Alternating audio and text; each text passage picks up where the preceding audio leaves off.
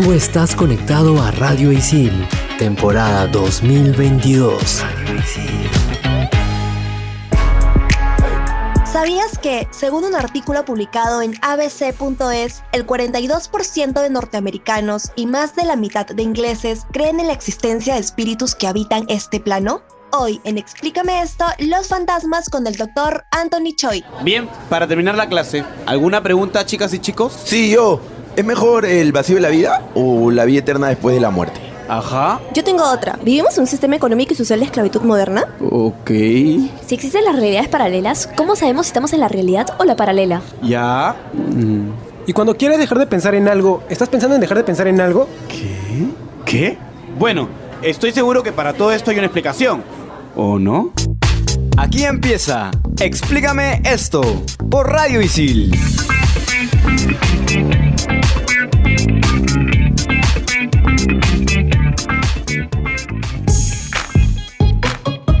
Bienvenidos a un capítulo más de Explícame esto por Radio Isil. El día de hoy, como de costumbre, estoy con Renzo y con Andrea. ¿Qué tal, chicos? Hola, chicos. Y también bien, tenemos un invitado de lujo. Estamos acá en vivo y en directo con el doctor Anthony Choi. ¿Qué tal, Anthony? ¿Cómo estás? Bien, chicos, para mí es un gusto, un placer estar aquí en este podcast. Excelente, Anthony. Tú te defines en Twitter como escritor y periodista de investigación. Sin embargo, si te googleamos, te podemos encontrar eh, que se te define como ufólogo. Bueno, los que seguimos un poquito tu trabajo sabemos que eres un experto de todo lo que es paranormal, pero en general, ¿cómo te definirías? ¿Cómo definirías lo que haces? Eh, yo me definiría como una persona que tiene un, un alma de niño en el sentido de que tiene, no ha perdido su capacidad de asombrarse. Todo me llevó una cosa a otra, de una eh, epifanía que tuve en el 96, me llevó al tema de las regresiones a vidas pasadas, a la ufología, la ufología me llevó a lo paranormal, lo paranormal me llevó a la criptozoología, la criptozoología me llevó a las conspiraciones, y al final yo me di cuenta, chicos, que todo es una sola cosa.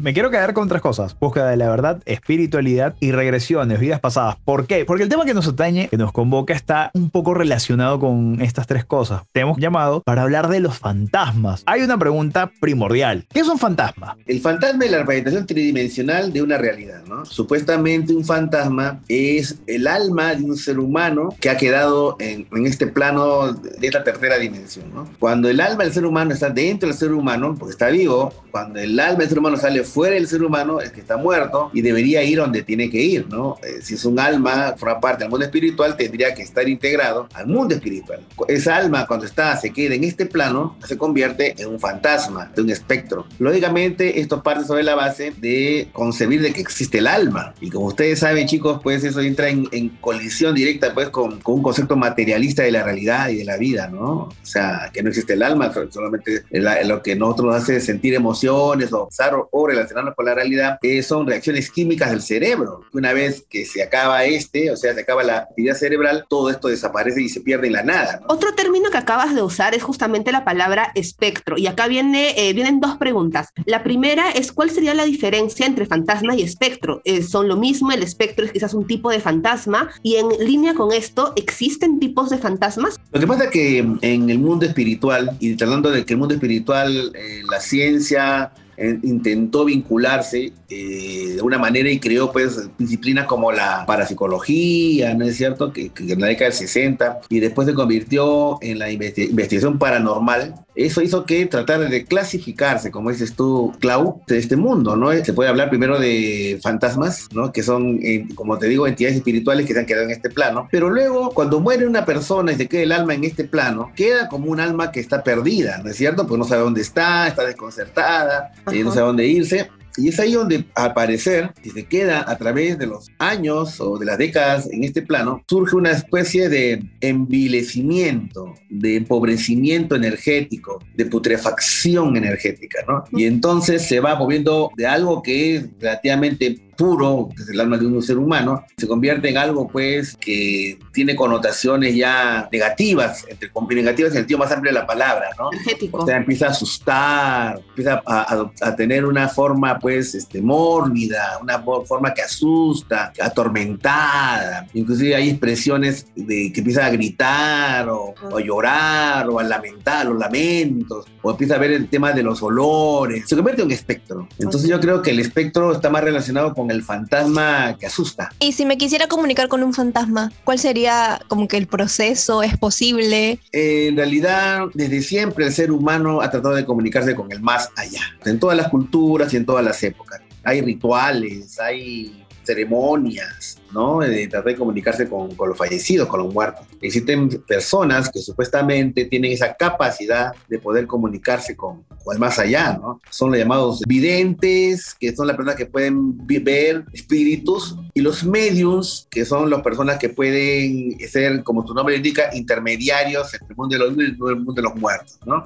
O sea, pueden hablar, pueden establecer un link, un ida y vuelta, ¿no? Desde eso, que hay personas que espontáneamente pueden comunicarse, hasta ya el tema de, la, de las ceremonias a través de las cuales uno podría con, comunicarse, hasta los rituales, explican inclusive la toma de hierbas alucinógenas, ¿no es cierto? Se supone que a través de la ayahuasca puede comunicarse con los muertos también, o con la toma del San Pedro Huachuma también, y también en, ya en los últimos tiempos ha habido inclusive una instrumentalización del tema, ¿no? Y empieza a meterse en las cuestiones electrónicas, ¿no es cierto? Desde aquellas que son un poco sensacionalistas, como es el, unos aparatos que hacen rastreos radiales de señales de radio, hasta las grabadoras simples y comunes, ¿no? En las cuales se pueden grabar supuestamente psicofonías, ¿no? Hasta aparatos de que ya le llaman de comunicación, de la transcomunicación, o sea, aparatos de televisión, inclusive estamos usando computadoras, e inclusive se está ya hablando de la posibilidad de comunicarse a través de WhatsApp, ¿no?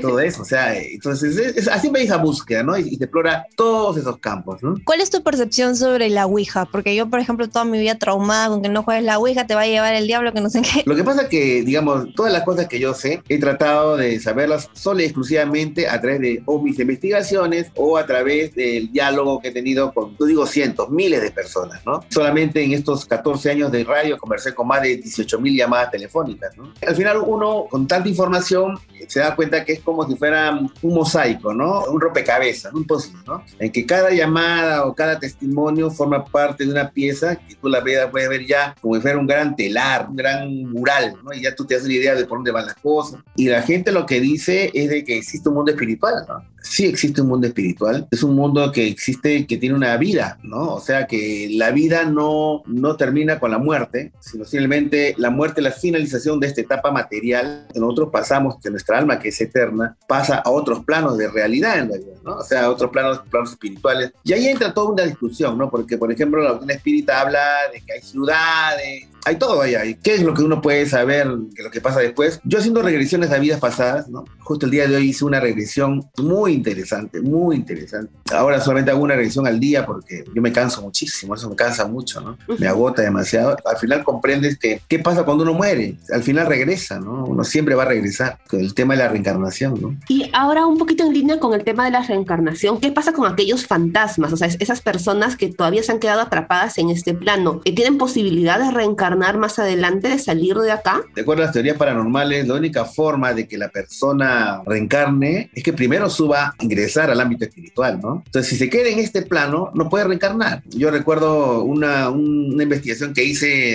en el Hospital San Andrés, que es una zona de los barrios altos, uh -huh. que uno entra, pucha, y parece que entras al, al siglo XVIII, XVII, ¿no? Y ahí con unos evidentes encontramos una zona que supuestamente era el primer manicomio de Latinoamérica, ¿no? En una época en la cual no había no existía las sillas psiquiátricas, imagínate, a los pobres que este, tenían algún tema de salud mental, los encerraban ahí. Con la vidente encontramos el fantasma de un corsario, ¿no? Un corsario, como un pirata holandés que había se ha llegado al, al, Perú durante la colonia, ¿no? Y a el pata le habían quitado toda su riqueza, todas sus cosas y lo habían metido a, a lo, al, al, manicomio, ¿no? Para agarrarse sus cosas. Y él decía, yo estoy sano, no estoy loco. Si tú pones a pensar cuántos siglos está esa alma ahí, ¿no? Que no puede encarnar, como dices tú, Clau, porque está en este plano, pues, ¿no? Entonces tendría que, algún momento, como se dice en las películas de Hollywood, ver la luz, ir hacia la luz, superar este trance, y estando ahí ya podría caber la posibilidad de reencarnar y regresar a la Tierra. He conocido casos en que habido posesiones, y cuando son posesiones, estamos hablando de posesiones demoníacas, cuando ha habido casos en los cuales ha habido casas, ¿no? En lo que había, hay intensa actividad paranormal, casi siempre, yo digo un 80%, se ha debido a que han jugado con la Ouija. Entonces, si tú me dices, este, Andrea, ¿no? Si es bueno o malo jugar con la Ouija, no es ni bueno ni malo. Simplemente, si tú juegas con la Ouija, existe la posibilidad que abras una puerta y que por la puerta entre cualquier cosa y se quede en este plano, atormentando tu hogar o tu vida. Yo creo que la Ouija no es sino la representación moderna de un ritual muy antiguo, a través de lo cual se podían abrir portales a otros planos, a otras dimensiones, en lo cual se podía filtrar cualquier cosa, ¿no? Desde fantasmas Oh. hasta demonios, ¿no? Yo creo que nos damos un break para que Anthony nos cuente sus anécdotas personales, porque definitivamente debe tener unas anécdotas como para estar acá así, muriéndonos literal. No nos están viendo, pero todos estamos con unas caras, seguramente lo que nos están escuchando también. Así que ya regresamos aquí en Explícame esto por Radio Isil con Anthony Choi. Explícame esto por Radio Isil.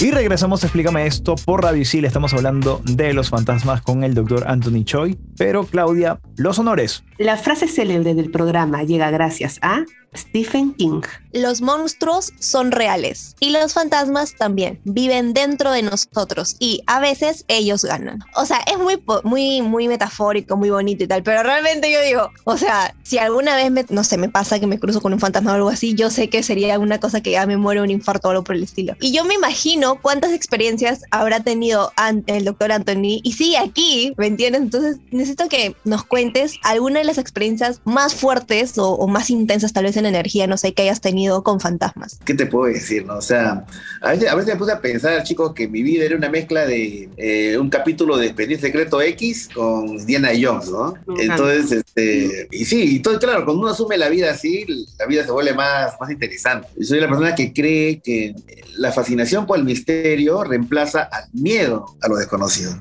Es cierto, ¿no? que prolijamente le da miedo porque, claro, un fantasma da miedo porque no es material o a veces asume formas como, no sé, un hombre sombra o un Hatman o un Shadow People o qué sé yo, ¿no? Cosas a veces muy perversas, ¿no? Pero en realidad yo creo que cambiar, trocar el tema del miedo a lo desconocido el, por la fascinación por lo desconocido hace que la vida sea muy interesante, ¿no? Porque ahí tienes ese ángulo misterioso que le llena de enchanted, ¿no? De encanto a la, a la vida. Entonces, desde ese punto de vista, que a mí me pasó, me escucho mil cosas, escucha, de todo, ¿no? ¿Qué te puedo decir? A mí, en el, te- en el terreno del fenómeno ovni, por ejemplo, uno investiga, investiga, investiga, y va acá porque empiezas a, a viajar por todo el Perú, a recoger testimonios de avistamientos ovni, supuestos este, abducciones, secuestros extraterrestres, chévere, ¿no? Tú avanzas y de repente llega un momento en que empiezas a, a pisar calles, ¿no? Ya te metes con ciertos poderes mundiales que no quieren que esto se sepa, ¿no? Y empiezas a tener encuentros con hombres de negro, con Men in Black, que empiezan a, a meterte virus de las computadoras. Hubo, un robo muy extraño en el año 2011, que rompieron dos puertas de, de fierro y se robaron solamente la computadora, o sea,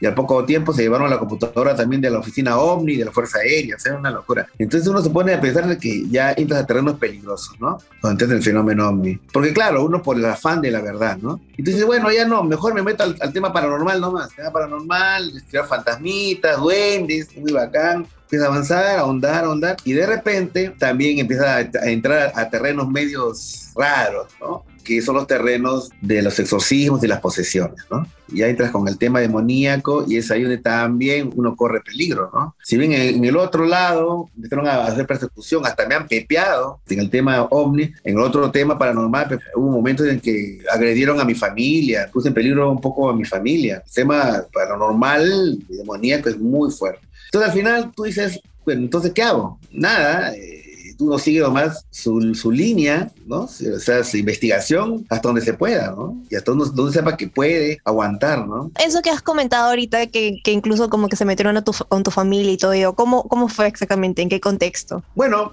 un día se me ocurrió la idea de investigar una posesión demoníaca. Entonces hubo una, una llamada, cuando yo trabajaba en Viejo Tren de Radio Capital, de una chica de 17 años, a la cual yo le puse um, Rosemary, no, eh, no era su nombre, yo le cambié el nombre a Rosemary, en honor a la famosa película de ¿Eh, Rosemary? El bebé Rosemary, de Roman Polanski. Y es una película extraordinaria, además de terror, ¿no? Para mí una de las mejores películas de terror. Y bueno, en fin. Entonces yo le puse Rosemary a esta chica, un exorcismo en Villa Salvador, ella tenía 17 años, yo llevé un sacerdote, la chica había jugado con la Ouija y bueno, lo que pasó fue de que yo fui testigo de algo, pues, además que lo grabé todo, ¿no? Lo que yo vi esa noche, francamente, que no tenía nada que envidiar a a la película del exorcista, ¿no? Porque todo lo que se dio la película hizo. Lo único que no hizo, francamente, fueron dos cosas. Girar la cabeza a 360 grados, ¿no? Y, y, que la cama se alce. Porque todo lo demás fuimos testigos, ¿no? O sea, y además que cumplía con el proceso canónico ordenado por, la, por el Vaticano para hacer un exorcismo y saber si la persona tiene una posesión verdadera, ¿no? Madre Tenía eh, xenoglosia, o sea, hablaba en otros idiomas, ¿no? Y quizás era, algunos decían que era lengua muerta. Tenía titanismo, o sea, fuerza sobrehumana, o sea, a, a la pobre chica la tenía agarrada entre cuatro como Tupac Amaru y a los cuatro familiares lo bamboleaba como si fueran pajitas, ¿no? Tenía aversión a los símbolos religiosos, o sea, tú le enseñabas el corazón de Jesús y pucha, eso era espeluznante, ¿no? Eso lo que yo viví. Quería preguntarte un poco en tu experiencia, ¿qué es lo que tú has podido ver o sentir de repente que están buscando estos espectros o estos fantasmas en este plano? Yo creo que una de las cosas que quieren, que, que están aquí en este plano, cuando ya están como espectros, ¿no es cierto? Es sobrevivir es sobrevivir. Es como si una persona estuviera perdida en medio de la selva y busca alimentos desesperadamente. Ajá. Ellos se alimentan de energía,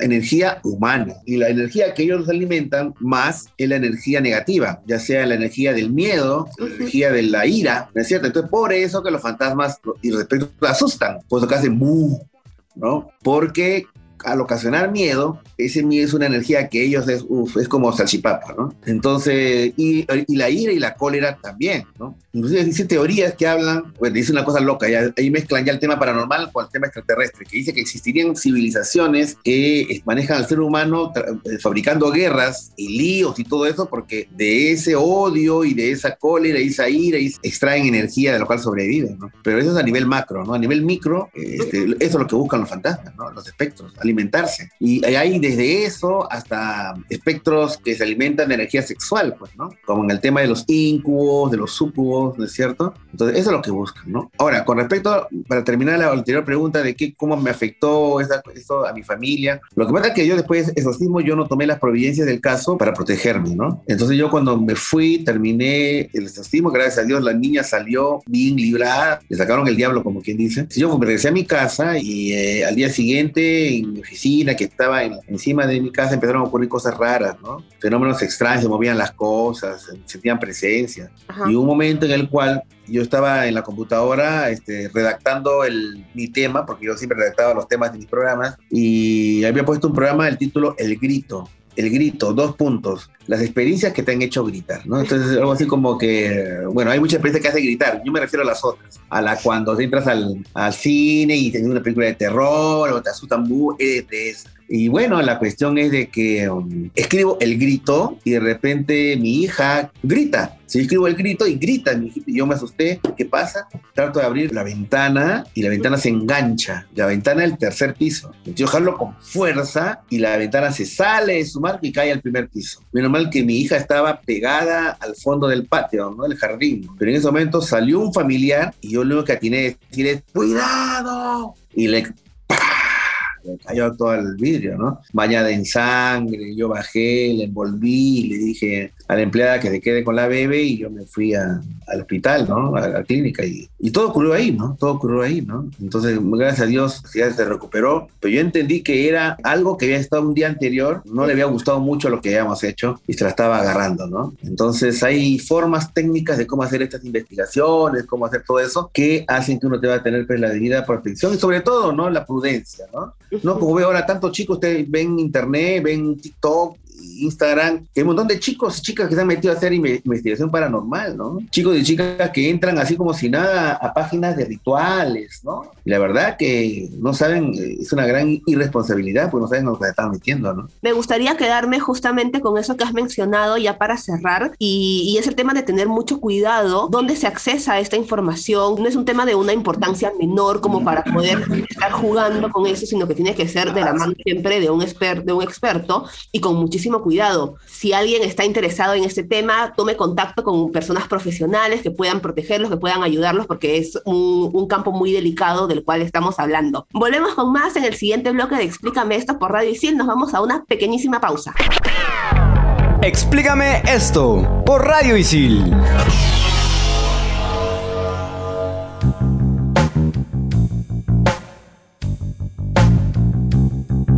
Ya estamos de vuelta aquí en Explícame esto por Radio Isil, nuevamente con el doctor Anthony Choi. Y esta vez yo quiero preguntarle algo directamente y es, ¿se podría vivir con un fantasma en un mismo ambiente, no sé, en una casa, por ejemplo? ¿Podría llegar a haber un, tipo de convivencia? Sí, claro. Yo soy la persona que cree que la realidad es una gran casa matusita.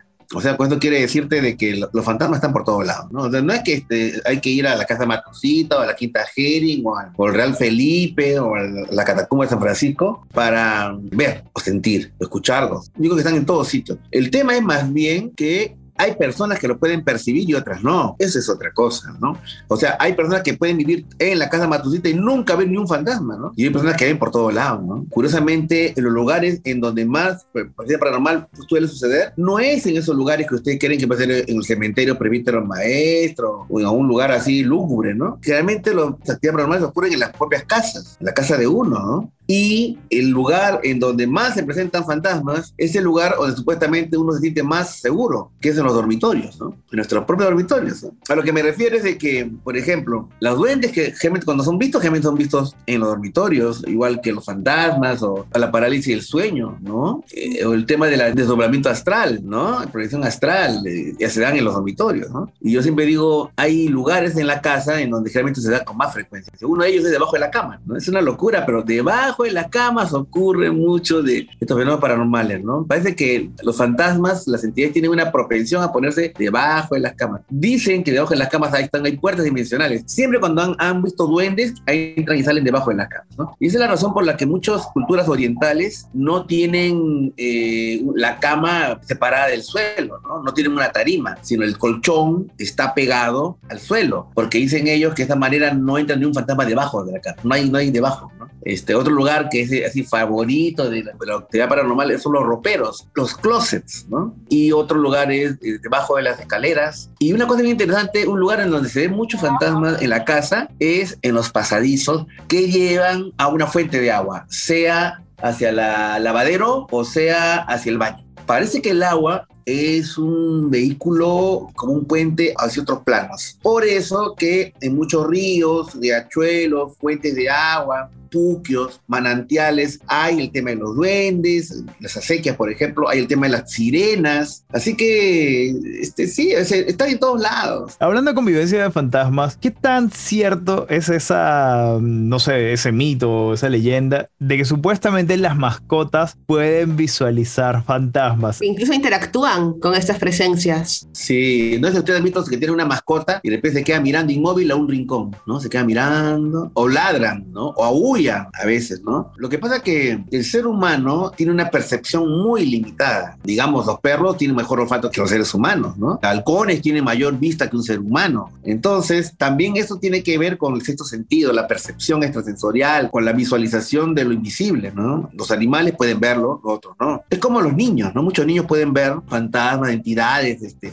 duendes, pueden ver porque tienen esa, esa transparencia, pureza de, de alma, ¿no? En que ven las cosas sin, sin ningún tipo de prejuicio, ni tampoco ni malicia, ¿no? Hoy los perros y los gatos van por ahí, ¿no? Eso hay, o sea, inclusive hay una novela de García Marcial Márquez, creo que se llama Ojo de Perro, creo, que en algo se refiere a, a ese tema. Entonces, los animales, los perros, los gatos, perciben antes que el ser humano la llegada de las ondas sísmicas. Los, los animales se ponen inquietos y después viene el, el sismo, ¿no? Entonces, es un tema de percepción, ¿no? Ellos la tienen más abusada. Yo quiero volver a ese tema de los portales. ¿Por qué? Porque hace poco ha salido, la, ha salido una noticia, no sé si es falsa o verdadera, no saber tú qué información tienes de esto. Tengo entendido que estás un poco metido en esta investigación, de que apareció un portal a otra dimensión en uno de los distritos de acá de Lima, me parece que de Lince. ¿Qué has podido conocer de esto? Bueno, esa investigación es mía, esa surgió en, mi programa, ¿no? Lo que pasa es que todo empezó en el año 2010, cuando una señorita, Glenda Rojas Gamonet, me llamó, contando una experiencia que había tenido cuando tuve, tenía ocho años, ¿no? En cual ella contaba de que estaba su mamá de treinta y tantos, ella de ocho, su hermanita de cinco, caminando por la cuadra 8 de la avenida Canevaro, del Lince, y de repente caminaban y estaba pues todo, estaba el, los micros, la contaminación, los ambulantes, las tiendas, la gente que lo, caminando, ¿no? Era un sábado por la tarde, imagínate. Y de repente uh, desaparecieron y aparecieron en otro sitio, ¿no? Entonces, ¿qué otro sitio? Ellos describen era una especie de desierto inmenso, ya no existía lince, no se veía Jesús María, o sea, no había nada, era un desierto, había una carretera inmensa, muy ancha, y al fondo veían una especie de una ciudadela compuesta por rascacielos gigantescos, todos hechos como si fuera de acero inoxidable, ¿no? De cientos de pisos, ¿no? El cielo era iridiscente, con de colores rojizos, púrpura. No había gente, no había animales, no había plantas y no había sonido. Y había una especie de cúpula gigantesca llena de púas. Y la niña le dice a su mamá, mami, ¿dónde estamos? ¿no? Y la mamá estaba desconcertada, le dijiste, camina más, camina, avanza, avanza. ¿no? Y de repente, regresan a, a, este plano, ¿no? A esta realidad. Sí. Ahora, lo curioso es de que ellos llegan a su casa y el, el, esposo de la señora, el padre, estaba preocupado, estaba asustado, porque él había tenido su propia experiencia, pero de manera diferente, fíjense. Él dice que estaba viendo la televisión y de repente sintió como que se desapareciera el sonido. Entonces dijo, pucha, me estoy viendo sordo, ¿no? Entonces él agarra, se asoma hacia la ventana para ver que vengan su esposa y sus hijas y de repente lo que él ve es la calle, era la calle, calle, pero no había autos y no había gente. Y te dije, ¿qué? ¿Qué cosa tan rara? Y de repente, uh, todo volvió a la normalidad. Bueno, esta historia contó en el año 2010 en mi programa Viaje a otra dimensión de Radio Capital y a partir de ese momento, chicos, este, la gente esporádicamente empezó a llamar. Ahora, lo que pasa es de que a raíz de que yo he empezado a entrar en las redes, hace un mes y medio estoy un programa propio en YouTube que se llama Anthony Choi Presenta. Empecé a poner en mis redes, porque uno de los programas que hice fue justamente de la portal dimensional del INSE. Y empecé a poner en mis redes preguntando si alguien había tenido una experiencia respecto a eso, ¿no? Y pucha, me han llamado muchas personas. Y justo en un programa que hice hace poco, saqué el testimonio de un gerente de una imprenta grande y el testimonio de una profesora de secundaria y el testimonio de un joven editor de libros de cómics, ¿no? Tres personas totalmente distintas, tres personas que no se conocían entre ellos y los tres le ha pasado algo muy parecido a lo que acabo de contar. Y, o sea, ¿qué tienen en, en común estas personas? ¿De repente viven en la misma zona, viven cerca? Nada, nada. El gerente es un tipo de 50 años, ingeniero y empresario. La señora es una señora de 70 años, profesora de secundaria, no tiene que ver. El otro chico es de Los Olivos, es un artista gráfico. No tienen percepción extrasensorial, no son personas especiales, formación religiosa diferente. El chico no creyó, el otro es agnóstico, la señora es católica. El tema aquí, chicos, es de que se la dan a otra realidad. Y desde mi punto de vista, es un hecho totalmente real. No hay nada de fantasía en esto. Ahora, lo que yo sé, lo que yo sé que hasta el momento es el único lugar a nivel mundial que ocurre eso. Porque además están llegando más testimonios. No solamente de ahí, me han escrito de San Juan de Miraflores. En San Borja Norte tengo dos testimonios. En Chorrillos hay otro testimonio. Entonces yo lo que digo es, en realidad es un fenómeno que se está ocurriendo hace tiempo. A mucha gente, pero la gente no hablaba. Porque es muy loco. Hasta ya de hablar de fantasma como que ya pasa piola, ¿no? Y hablar de extraterrestres después de las declaraciones del Pentágono, ¿no? Autentificando el fenómeno. O sea, pero esto de acá ya linda con la locura, con la locura. Porque ¿quién puede en su sano juicio estar aquí y estar en otro sitio? Y es ahí donde yo, por primera vez, chicos, quiero decirles algo, ¿no? En 24 años de investigaciones nunca he tenido miedo. Como, ni en el exorcismo he tenido miedo. Lo que a mí me da, pues, preocupación, me da reto, ¿no? O sea, pero es la primera vez, chicos, en mi vida que he tenido miedo al tema de las puertas dimensionales. ¿Por qué? Porque no trata de que te pueda asustar un fantasma o que un demonio te pueda llevar al infierno, qué sé yo. Tiene que ver con la realidad. ¿no? O sea, qué realidad es la que estamos viviendo. Y a mí se me ocurrió el otro día, tratando de encontrar cómo puede funcionar esto, porque claro, si funciona desde el punto de vista de que fueron trasladados a otro sitio, o sea, que del punto A se trasladó al punto B, bacán, ¿no? O sea, hasta es apasionante, un viaje en el tiempo, podría ser a- al pasado de Lima o al futuro de Lima, ¿no? Porque Lima es, construida sobre un desierto, como el Cairo, ¿no? Pero y las construcciones metálicas, bueno, en fin, ¿no? Y el futuro de Lima, claro, hubo un, un futuro posapocalíptico y ahorita todos viven guetos tecnológicos, en estos rascacielos, podría ser. O también podría ser un viaje a otro planeta, ¿no? Un portal o a otra dimensión, ¿no? De verdad te agradecemos toda la información que nos has dado sobre los fantasmas, también sobre este portal. Y yo creo que en algún momento nos vamos a sentar a hablar netamente del portal porque de verdad esto promete. Pero nos dijiste, me pueden encontrar en mi canal de YouTube Anthony Choi Presenta. ¿Cuáles son tus otras redes para que la gente también te encuentre que seguramente tiene ahí, alguna anécdota, algo paranormal y que todavía no se ha animado a, a escribirte? ¿Cómo te pueden contactar? Sí, bueno, y, y también este, rápidamente, más estoy desarrollando otros dos temas que me parecen francamente alucinantes. Eh, Es el tema de la mujer lobo de Chorrillos, ¿no? De esta chica metalera que es recogida por los taxistas que la llevan al cementerio Santa Rosa de Chorrillos y estando ahí se convierte en un engendro, en una cosa monstruosa. Bueno, que te lo cuente uno, dos, que son como 18 taxistas, gente que la ha visto, la ha visto transformarse, es una locura. Es un tema. Y el otro tema que estamos viendo también ahora es el del el espectro asesino del puente Benavides. No. Que es una especie de espectro y se para debajo del puente a esperar a los borrachitos y lo va empujando hacia el centro de la, de la pista para que los atropelle. Una locura. Ya, ya, ya varios casos han pasado de eso, varios. Y lo que voy a tratar este jueves, justo lo voy a invitar para que me escuchen, es cuando estos, estos, estos espectros, pues, malditos, este, se aprovechan de gente, pues, que está en estado etílico. Bueno, esta vez se tropezaron con un campeón nacional de artes marciales eh, mixtas, le llaman, ¿no? Ajá. De vale todo, peleador de vale todo, ¿no? Claro. Este chico estaba caminando por ahí y vio eso y tuvo que enfrentarse a ellos, ¿no? Y de repente apareció otro espectro por atrás y uno por delante. Entonces, ¿qué pasó ahí? ¿Hasta qué punto el ser humano que está preparado marcialmente, con técnica de karate y todo, puede enfrentarse a esto? ¿O las artes marciales te dan una presencia de ánimo con la cual puede enfrentarse a esto? Eso lo voy a tratar en el programa al cual invito este jueves. Yo tengo dos programas, los jueves y los sábados, los dos a las 9 de la noche, los dos en YouTube. El jueves, Anthony Choi Oficial, a las 9 de la noche. Y los sábados en Nativa TV Televisión, Nativa TV, que es un canal de cable, que también lo pueden ver por YouTube.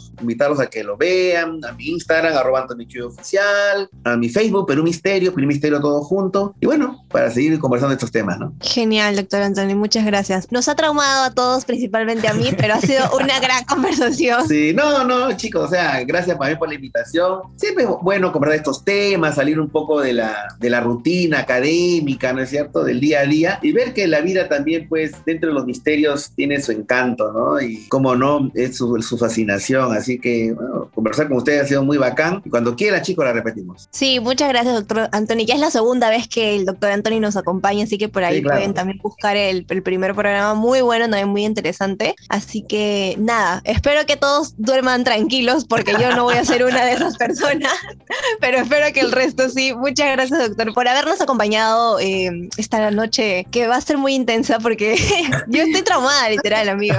Muchísimas gracias, Anthony. Muchísimas gracias, chicos. Nos escuchamos entonces en el siguiente programa de Explícame esto por Radio Isil. Chau, chau. Chao. Tú estás conectado a Radio Isil, temporada 2022. Radio Isil.